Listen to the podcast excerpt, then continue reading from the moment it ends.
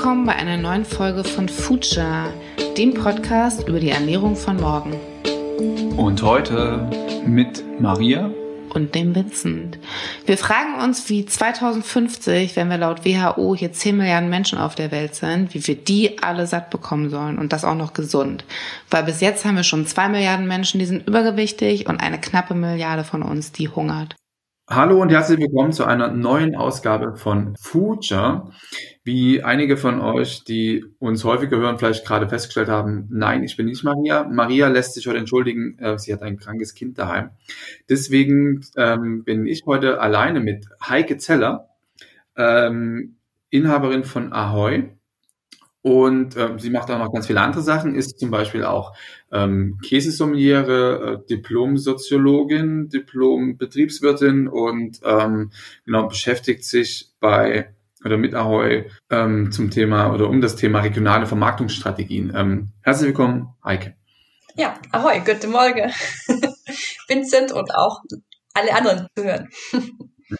Genau, mich freut es, dass du da bist. Ähm, wir kennen uns ja auch schon ein paar Tage weil uns auch so das ein oder andere Thema äh, regelmäßig zusammenbringt. Und meine Frage direkt zu Beginn wäre, professionelle und regionale Vermarktungsstrategien. Also wir sind uns alle einig, dass das unbedingt braucht. Also wir sind ja hier im Raum München, Bayern. Ähm, meine Frage ist, warum ist es leichter, die, äh, eine spanische Tomate aus äh, Almeria nach Deutschland oder in München, Münchner Einkaufsmärkte zu bringen, als eine regionale Tomate aus dem bayerischen Umland? Gute Frage. Also ich glaube, das liegt da zum einen einfach an der Historie, also dass solche Wege eingeschliffen sind, also die logistischen Wege eingeschliffen. Und wenn ich sage Logistik, hat es natürlich auch immer damit zu tun, um Kostenoptimierung. Also unsere Welt läuft ja auch als kapitalistisches System, in dem es einfach darum geht, auch Kosten zu minimieren. Und ähm, da ist es eben bisher auch so gewesen, dass das eben zählt, egal ob das dann vielleicht aus einem Sinn, den man sagt, hey, die Tomate wächst gegenüber vom zum Beispiel Supermarkt, äh, macht es auch mehr Sinn, dann die Tomate von gegenüber zu verkaufen. Aber wenn das dann eben mehr Aufwand bedeutet, als die Tomate aus Spanien, aus Almeria einzuführen über LKW und so weiter, dann wird es eben so gemacht. Und das macht keinen Sinn. Also wenn man so drüber nachdenkt, aus Kostengründen macht es sehr wohl Sinn. Und man muss dann natürlich auch vielleicht gucken, welche Kosten und welcher Aufwand und wo. Aber man muss immer schauen, wen betrifft was, wer hat welche Arbeit damit, wer hat davon auch welchen Nutzen. Und aus solchen Überlegungen kann das sehr wohl Sinn machen, auch wenn es so erstmal überhaupt keinen Sinn macht. Also sprich auf einem rein ähm, wirtschaftlichen Sinn. Okay, ähm, genau. Du unterstützt ähm, Landwirte darin, solche Strukturen auch aufzubauen, also um eben die Möglichkeiten zu schaffen, dass es irgendwann wesentlich einfacher ist, die bayerische Tomate nach München zu holen als andersrum. Ähm, und ähm, meine Frage wäre jetzt, an, in welchem Stellenwert hat die Kommunikation zwischen Landwirt, Gastronom und Endkonsumenten da, deiner Meinung nach?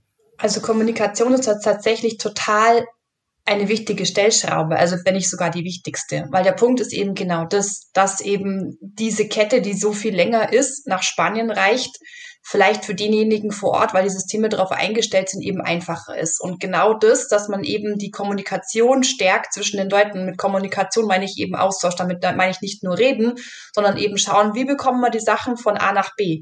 Und da müssen die Leute miteinander reden, die müssen sich ein System ausklamüsern, was sie auch im normalen Arbeitsalltag leben können. Dass es nicht so viel mehr Aufwand macht, das zu tun, was sinnvoller ist, aus einer gesamten Sicht. Und da, wenn ich vorher davon gesprochen habe, dass es eben so eine Historie auch gibt, dass eben die Tomaten aus Spanien kommen. Ich meine, nebenbei bemerkt, hast du halt Tomaten aus Spanien das ganze Jahr aufgrund der Wetterverhältnisse und bei uns hast du halt eine Saisonalität dadurch, dass bei uns einfach das Wetter auch mal anders ist. Wir aber zunehmend daran gewöhnt sind und darauf auch unser ganzes System aufgebaut ist, dass wir alles möglichst immer verfügbar haben. Als ich im Einkauf gearbeitet habe, hat ähm, mich bei der Einarbeitung ein Kollege beiseite genommen und hat mir also erklärt, Heike, unser Job ist, dass die richtigen Waren zur richtigen Zeit am richtigen Ort sind. Das ist unser Job. Warenverfügbarkeit, Prio 1 im Einkauf sozusagen, dass die dahin geschoben werden. Und das heißt, ähm, in dieser Denke ist es dann eben auch so, es muss immer verfügbar sein. Und um dieses zu gewährleisten, werden dann solche Systeme aufgebaut. So, und jetzt ist die Kommunikation. Die Kommunikation zu der Almeria-Tomate ist halt schon sozusagen eingeschliffener gewesen, auch zu Großmärkten, wo das ja alles auch draus entwickelt wurde. Und die ganzen Systeme haben sich so ergeben. Und diese Systeme vor Ort, die müssen auf eine Art eben wieder erneuert werden, sozusagen. Die Supermärkte sind von einer zentralen Idee aus gestartet. Und da muss man sie jetzt wieder zurückführen, sozusagen, auf das Lokale, was mehr Sinn macht. Aber das ist sehr viel Arbeit und es ist sehr viel Kommunikation und auch Goodwill von den Seiten nötig. Und das sind auch Sachen, die lange laufen. Also diese ganzen Lieferbeziehungen ähm, müssen gestärkt werden. Es hat immer mit den Leuten auch zu tun, dass sie äh, miteinander aufeinander kommen, dass es für alle Seiten was bringt, weil sonst läuft es auf lange Zeit hin nicht. Und da haben wir in Bayern natürlich auch einen Vorteil, dass wir insgesamt auch ein besseres Klima haben für Regionalität, weil es einfach bei uns auch mehr so einfach so im allgemeinen Bewusstsein auch mehr ist. Schweiz, Österreich haben es auch noch mal gut, also die sind dann noch ein Stückchen weiter, würde ich sagen.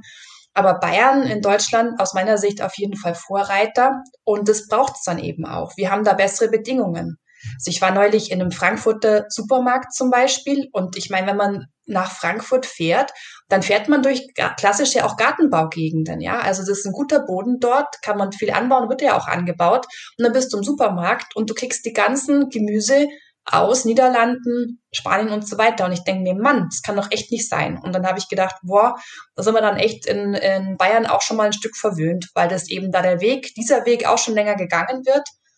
Ähm, der ist auch steinig immer noch und war auch steinig, aber es wird immer besser und, und die kritische Masse ist oft erreicht, dass die Leute es auch mehr wahrnehmen und wie ich dann mir selbst auch beobachtet habe, schon wieder als das neue Normale dann eigentlich auch sehen, hey, dass ich da auch im Supermarkt zum Beispiel was Regionales bekommen kann. Also geht mir ähnlich, wenn ich, wenn ich irgendwo in normalen Supermärkten unterwegs bin, äh, bin ich tatsächlich schockiert, wie viel ähm, Spanien, Niederlande oder äh, auch ähm, Israel und, und, und, also gerade im Winter da um die Ecke kommt. Ähm, aber das, also, das sind ja immer zwei verschiedene Arten von Kommunikation. Das einmal, das ist dieses, dieses rein unternehmerische Kommunikation von wegen, wir müssen, ähm, äh, wir müssen auf, anhand von Verträgen Lieferketten aufbauen. Und das andere ist eine, eine Kommunikation, die mir wesentlich besser liegt, ähm, und die, glaube ich, auch ähm, unsere, unserer Gesellschaft zuträglicher wäre. Die Kommunikation zwischen Konsument und Landwirt im Sinne von auch um das, um das Produkt, weil die Kommunikation zwischen Almaria äh, und, und, ähm, und, und uns gibt's ja quasi nicht. Ne? Die, die läuft ja nur über, also Verträge, ähm, die die einen binden und die anderen ähm, denen das ermöglichen, dass sie das bekommen. Ähm, aber wir unterhalten uns, wir haben ja keinen Kontakt zu den Leuten und, und das ist ja auch, ähm, also ist mir ein wichtiger Teil. Und was glaubst du, wie, wie schafft man es, dass dem Endverbraucher diese Kommunikation wieder, also wichtiger wird. Also du hast gerade schon gesagt, also wir sind, sind in unserer, unserer kleinen Blase. Wir, ähm, für uns ist das New Normal. Also wir reden mit, mit unseren Bauern, wir reden mit unseren Viehwirten. Ähm, aber wie schafft man es, meine, wo sind die Ansatzpunkte, dass das wieder ein wichtiger Teil des, ähm, der Lebensmittel wird? Ja, ich glaube, dass eigentlich, was du auch viel machst, eben wirklich, dass man schaut, wo kommen die Sachen her? Was ist das überhaupt, was wir essen? Wo kommt es her? Also dieses, dieses Verständnis dafür, wie Lebensmittel auch heutzutage sozusagen hergestellt werden, ähm, noch hergestellt werden oder auf neue Weisen auch hergestellt werden, das ist eben mittlerweile sehr indirekt auch nur zu vermitteln. Ähm, früher hatten die Leute mehr Bezug. Ich meine, das ist, was man immer in jeder Diskussion dazu ja auch hört und das stimmt ja auch. Also wenn ich überlege, ähm, einfach allein schon die Zahl der Landwirte, Gärtner und so weiter, wie die zurückgegangen ist, ja, in den letzten Jahrzehnten, auch in Deutschland oder auch gerade in Deutschland, dann ist ganz klar rein rechnerisch schon, dass wir alle nicht mehr so viel Bezug haben zu jemandem, der wirklich unser Essen, Ur, die Urproduktion vornimmt. Und jetzt ist die Frage, wie können wir es ähm, ersetzen auf eine Art oder wie können wir es anders machen, ja? Und ich glaube, dass viele so die Diagnose teilen, dass da ein Mangel da ist, also dass ein Mangel an Austausch da ist, ein Mangel an Wissen es fangen viele an, sich damit zu beschäftigen, also auch, ähm, auch wieder mit dem Herstellen sich zu beschäftigen. Heutzutage muss man kein Brot mehr backen. Heutzutage müsste man nicht das eigene Sauerkraut oder andere Fermentierungsweisen machen, aber man fängt es wieder an, weil man sagt, nee, ich möchte selber machen, ich möchte wissen, was drinnen ist. Viele fangen an, wenn sie ein Kind bekommen, dass sie sich große Gedanken machen, ähm, was will ich dann überhaupt essen, was gebe ich meinem Kind da überhaupt, ich weiß gar nicht, was da drinnen ist in den vorgefertigten Sachen. Also da immer an so Verunsicherungspunkten eigentlich. In irgendeiner Form werden die Leute durch irgend auf was gestoßen und dann machen sie sich auf die Suche. Das sind zunehmend Leute, ich glaube auch, dass wir uns natürlich da auch in der Blase bewegen von Leuten, die halt auch mit sowas zu tun haben und da auch Bock drauf haben. Auch Leute, die uns jetzt zuhören, sind ja schon auch welche, die sich irgendwie für solche Themen interessieren. Ähm, und ähm, die kann man, glaube ich, ganz gut erreichen, indem man tatsächlich Informationsangebote macht. Zum Beispiel jetzt der Podcast hier ist ja letztendlich auch sowas, wo man auch sagt, hey, was kreucht und fleucht da rum in der Branche? Die kann man doch mal vors Mikro holen.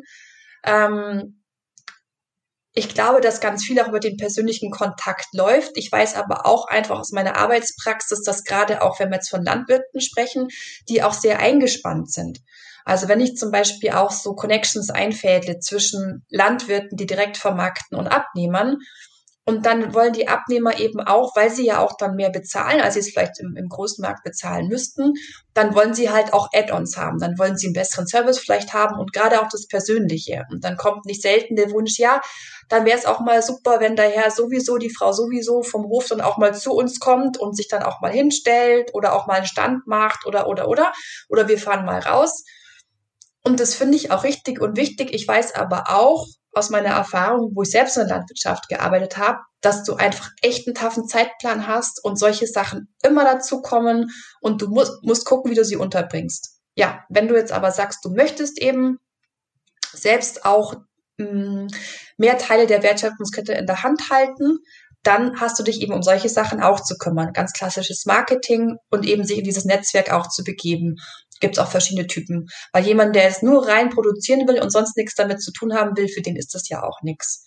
Also die Frage ist ja von dir gewesen, wie kann man das auch wieder stärken? Ich glaube, ganz klar eben durch persönliche Kontakte, soweit es eben möglich ist.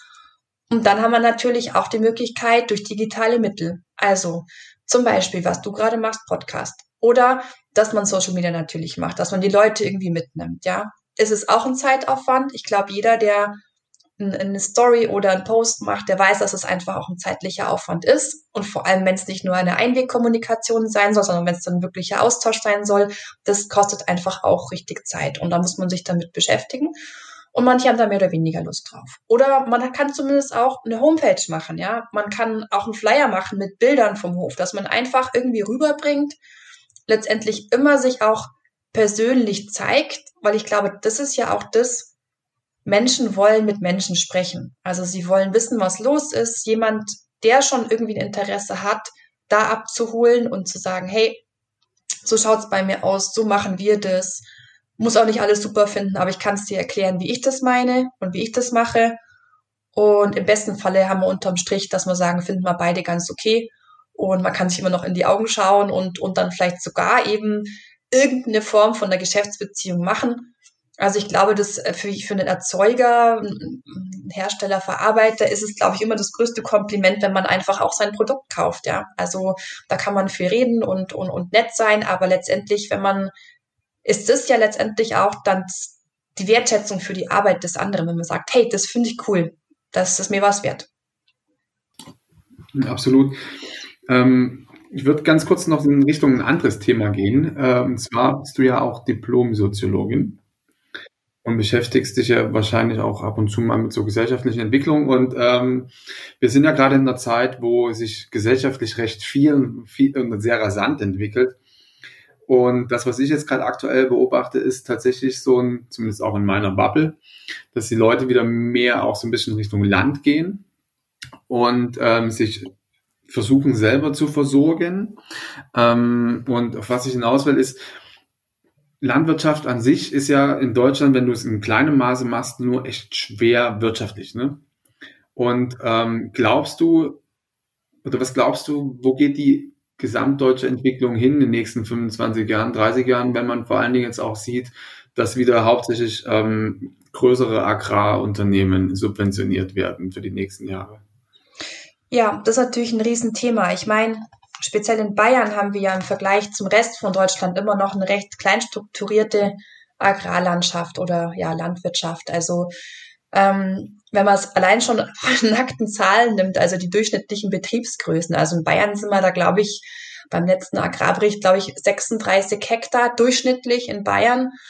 Und in Deutschland unterm Strich sind es 63 oder sowas. Aber wenn man, also Bayern ich glaube, Baden-Württemberg hat noch kleinere durchschnittliche, bin ich jetzt nicht ganz, ganz sicher, aber Bayern, Bayern oder Baden-Württemberg, also Süden auf jeden Fall. Und ich glaube, Mecklenburg-Vorpommern hat die größte durchschnittliche Hektar, also Betriebsgröße mit 270 oder sowas. Also da sieht man mal so die Relationen.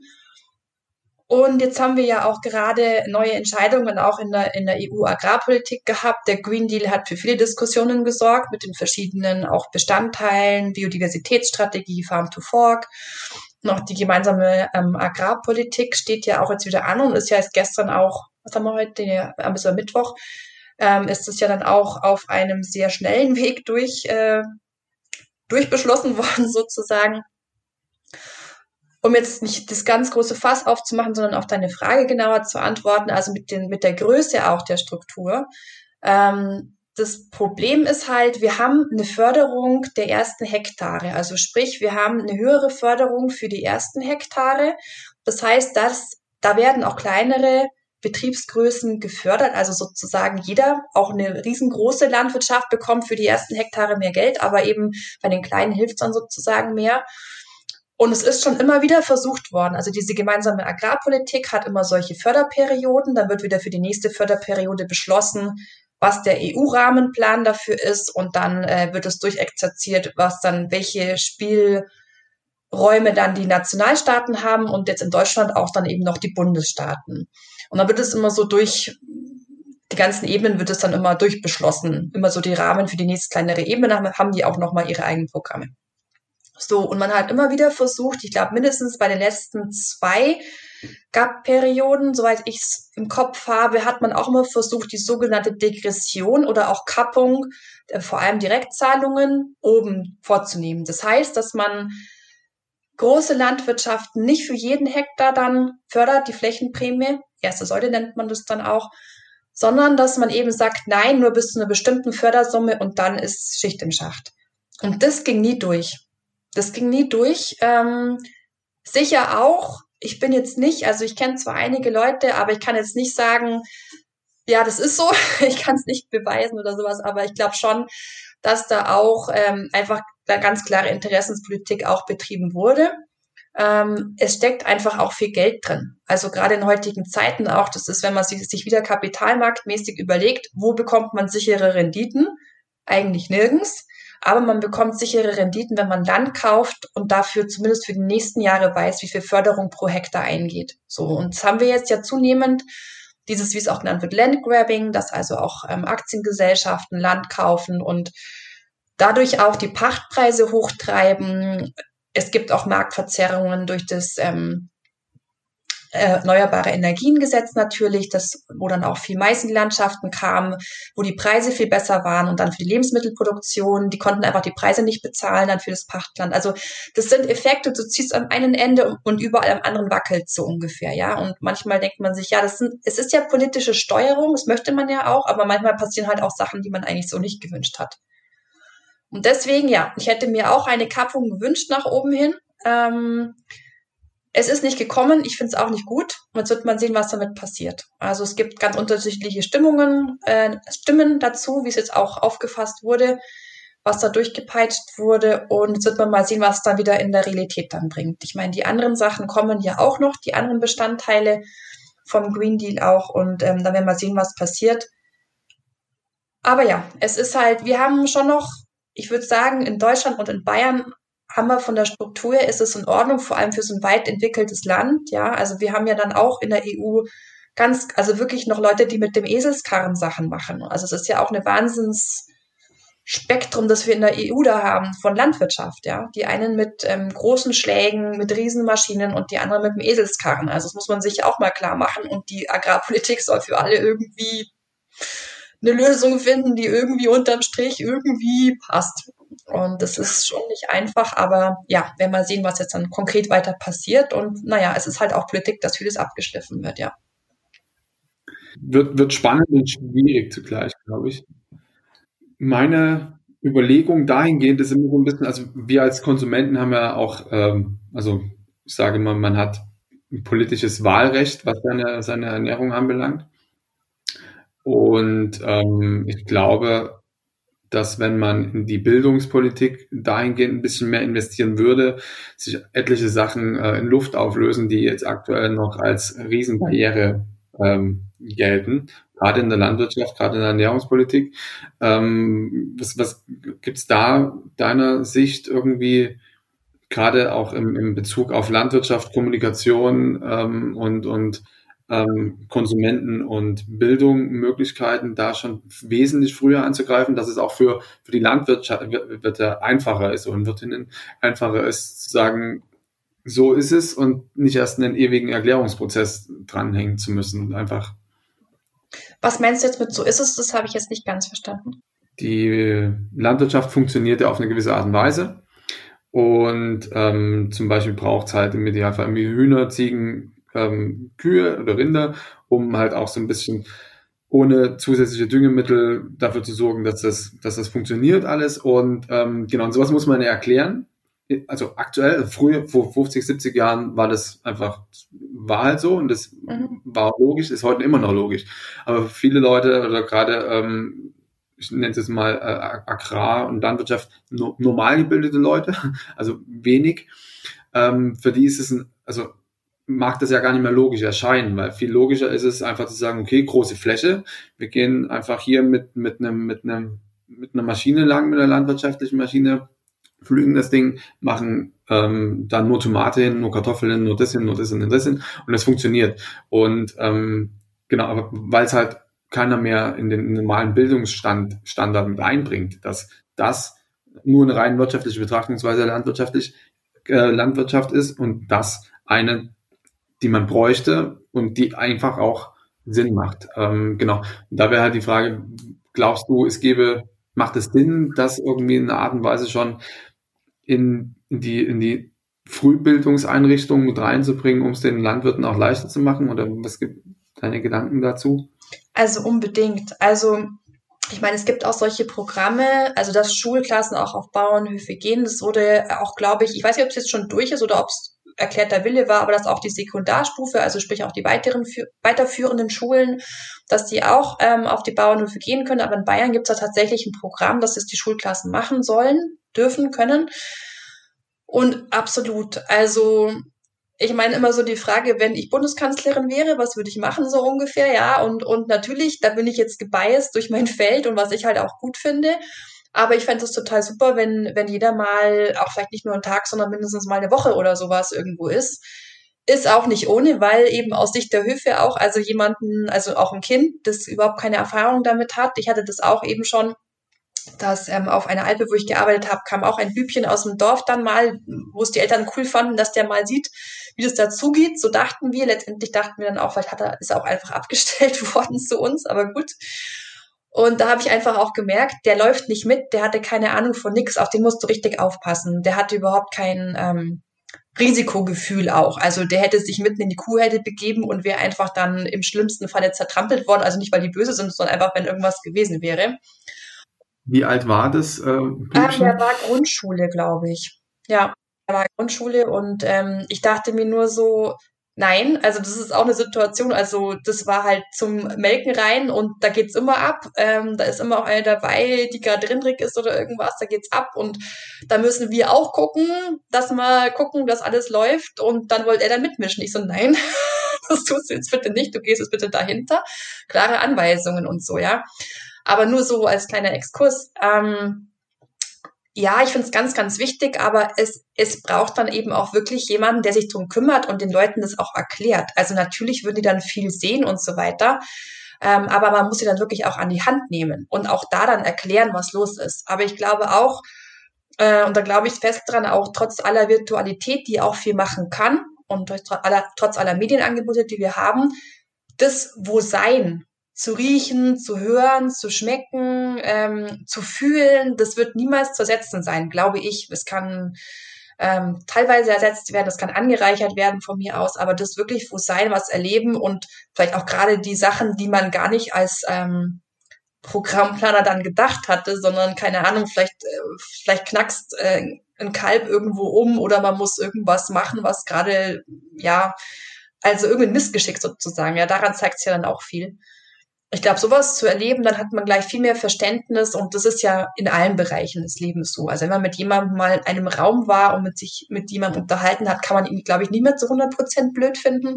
Also ich glaube, das ist ähm, immer was sehr Verbindendes und ähm, das wäre in der Ernährungsbildung meines Erachtens schon sehr wichtig. Das ist ja der Klassiker, auch wenn man sagt, hey, wenn du einmal, keine Ahnung, Radieschen auch mal selbst gezogen hast und gesehen hast, dass eben zwischen ich stecke ein Korn irgendwo rein und einer fertigen Radieschen ganz schön viel Arbeit liegt und wie wenig von den Körnern wirklich aufgehen und wie dann auch die Radieschen ausschauen.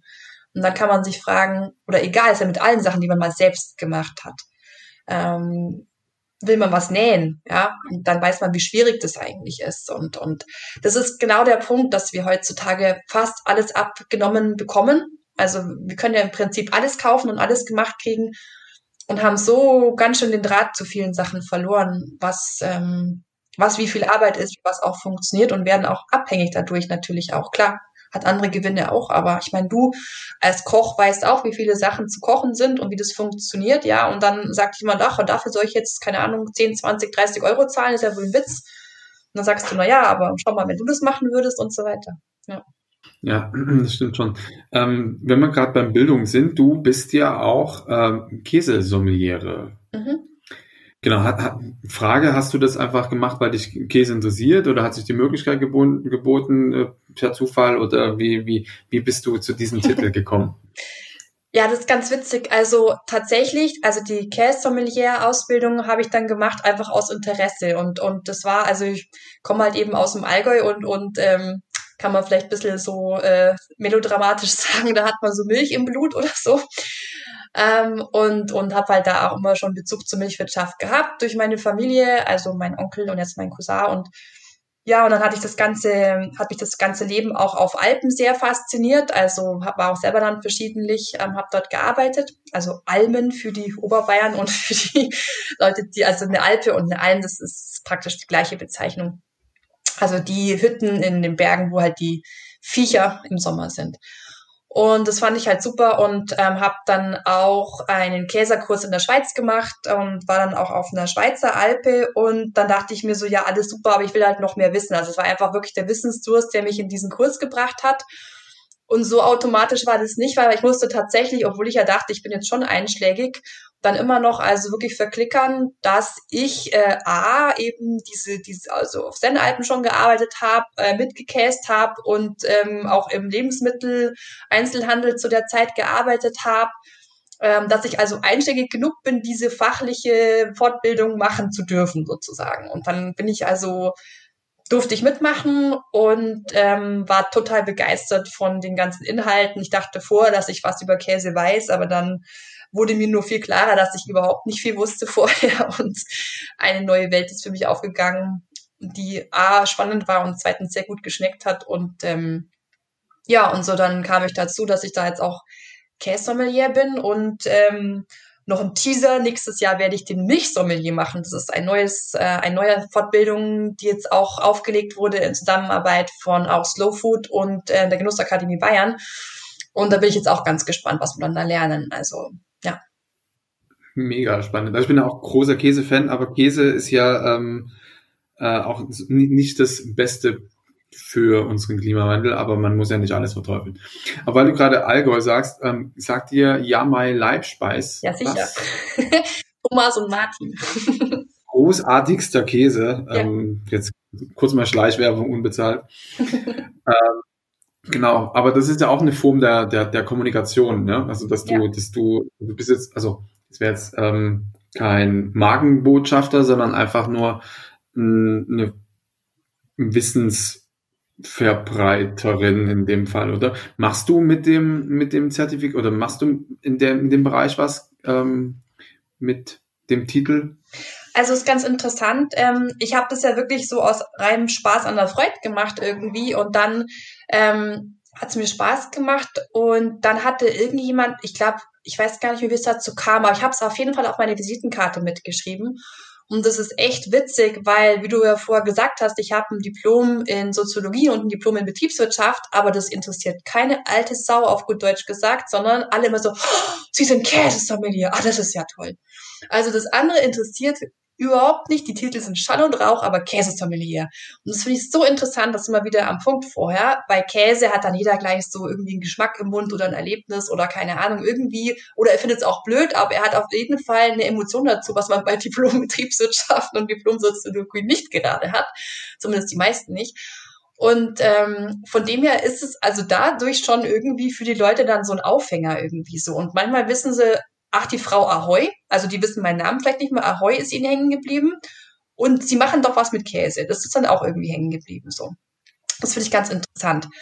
Und ja, also ich habe auch schon Vorträge dazu gemacht, also sprich, ähm, habe das auch schon dann also als ein Standbein auch genutzt. Jetzt durch Corona ist natürlich ein bisschen schwieriger auch mit sowas, ja, aber das eben aufzuziehen, auch eine gewisse ähm, auch da Geschmacksbildung oder auch Ernährungsbildung. Also ein Projekt war zum Beispiel, dass eine Brauerei hat ein äh, Brauereifest gemacht und die haben ein Genusseck gemacht.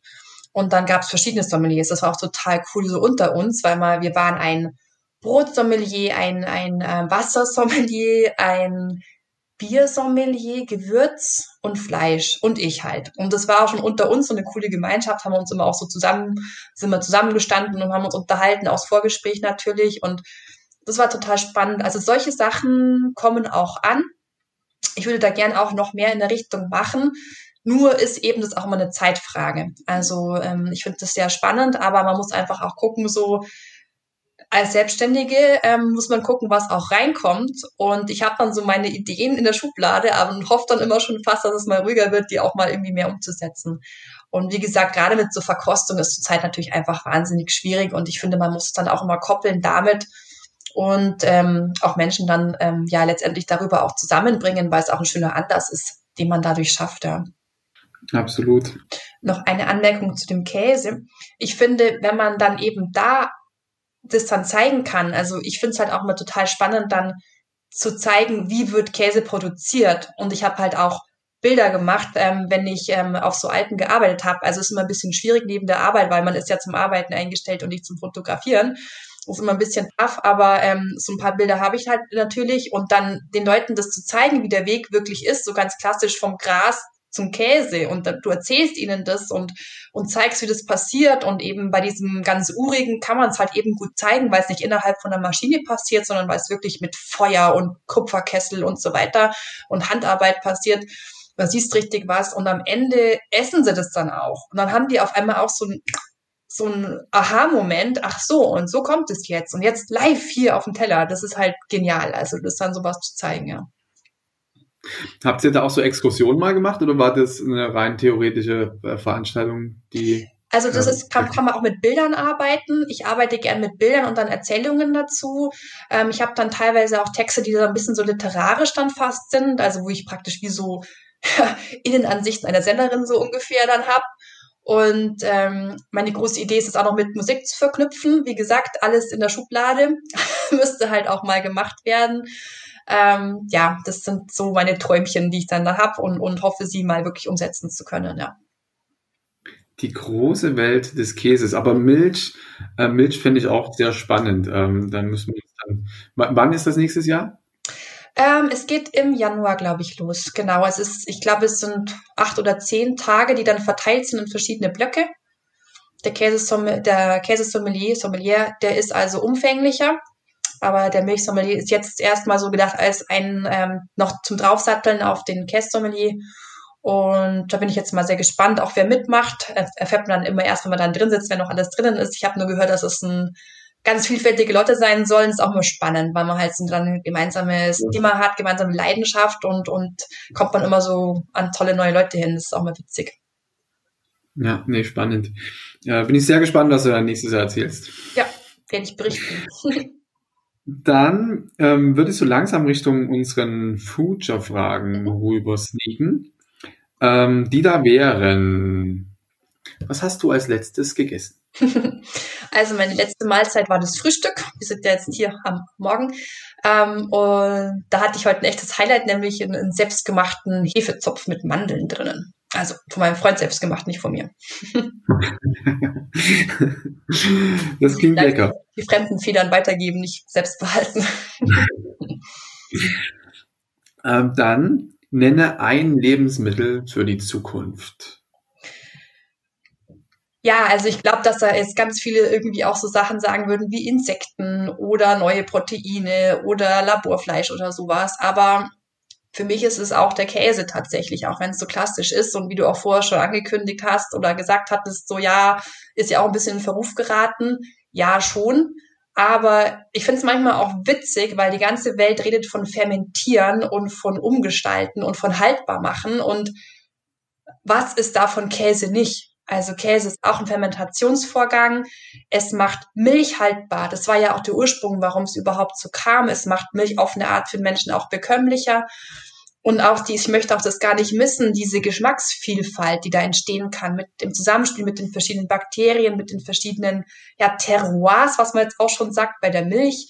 Ähm, wer das mal probiert hat, wirklich ähm, ein Käse zum Beispiel eben von der Milch, die aus dem Berg kommt und von der Milch, die aus dem Tal kommt, das ist einfach, man schmeckt den Unterschied tatsächlich so, so albern sich das anhört, aber ja, man kann es schmecken und ähm, ich glaube, dass halt einfach auch Käse ein, ein, ein, ein Lebensmittel ist, das so eine Vielfalt bietet und damit auch eine Geschmacksbildung auch mitbringen kann. Und Kinder auch heutzutage. Früher hat man immer gesagt, mein Gott, die Kinder wollen nur so ein, am besten so ein, so ein ähm, Schmelzkäse oder sowas, also möglichst neutral und, und irgendwie käsig, aber mehr nicht. Und heutzutage, die Kinder wollen auch gerne reifere Käse, die wollen sowas schmecken, die finden das nicht so krass, nicht so bitter, nicht so stark oder so.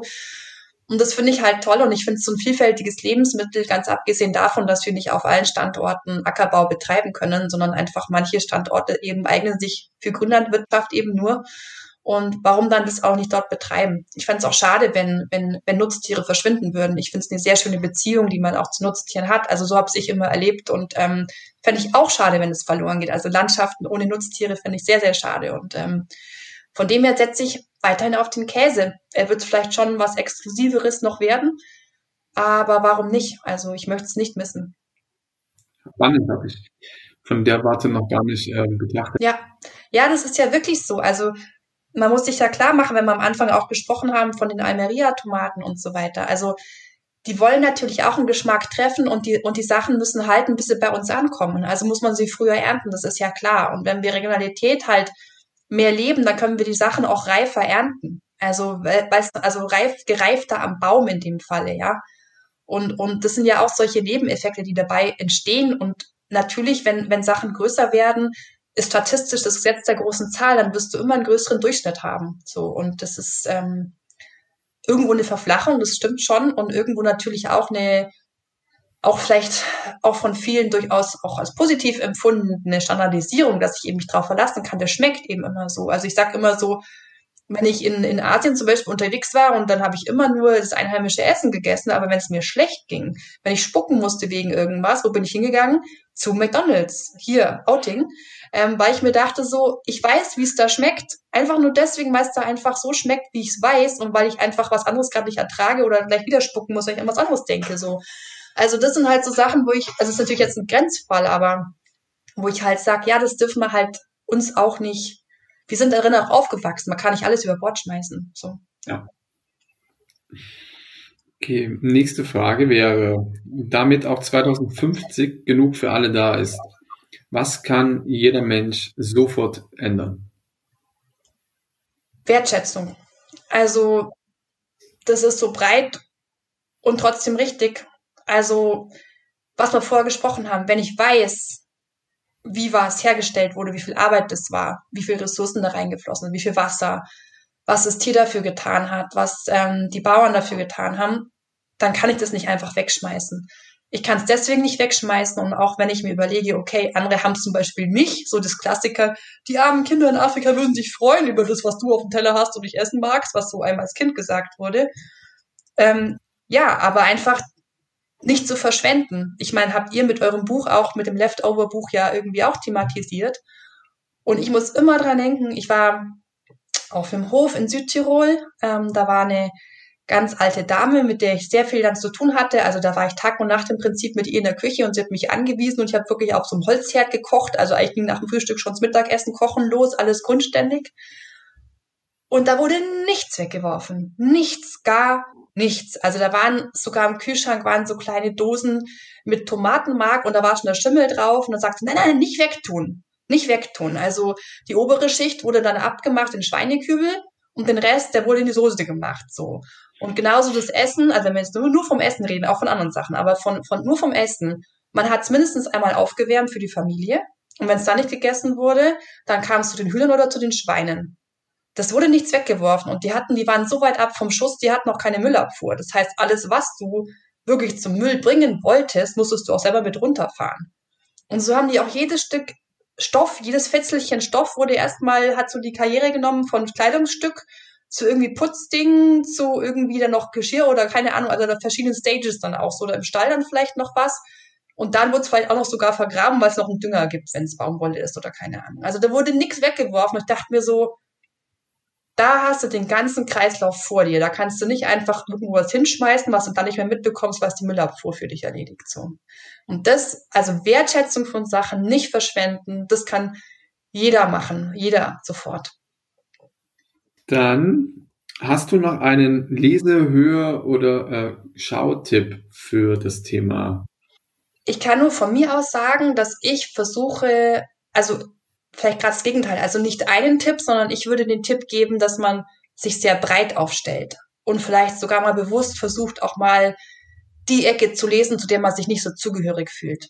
Also sprich, bin ich jetzt, keine Ahnung, bin ich jetzt ein Foodie und dann schaue ich bei Aldi rein, jetzt mal, um total easy peasy zu bleiben. Oder ich bin bei Greenpeace und dann schaue ich beim Bauernverband rein. Oder egal, welche billigen Unterscheidungen wir jetzt hier aufmachen wollen. Aber wirklich einfach mal gucken, was machen denn die anderen, was sagen denn die anderen?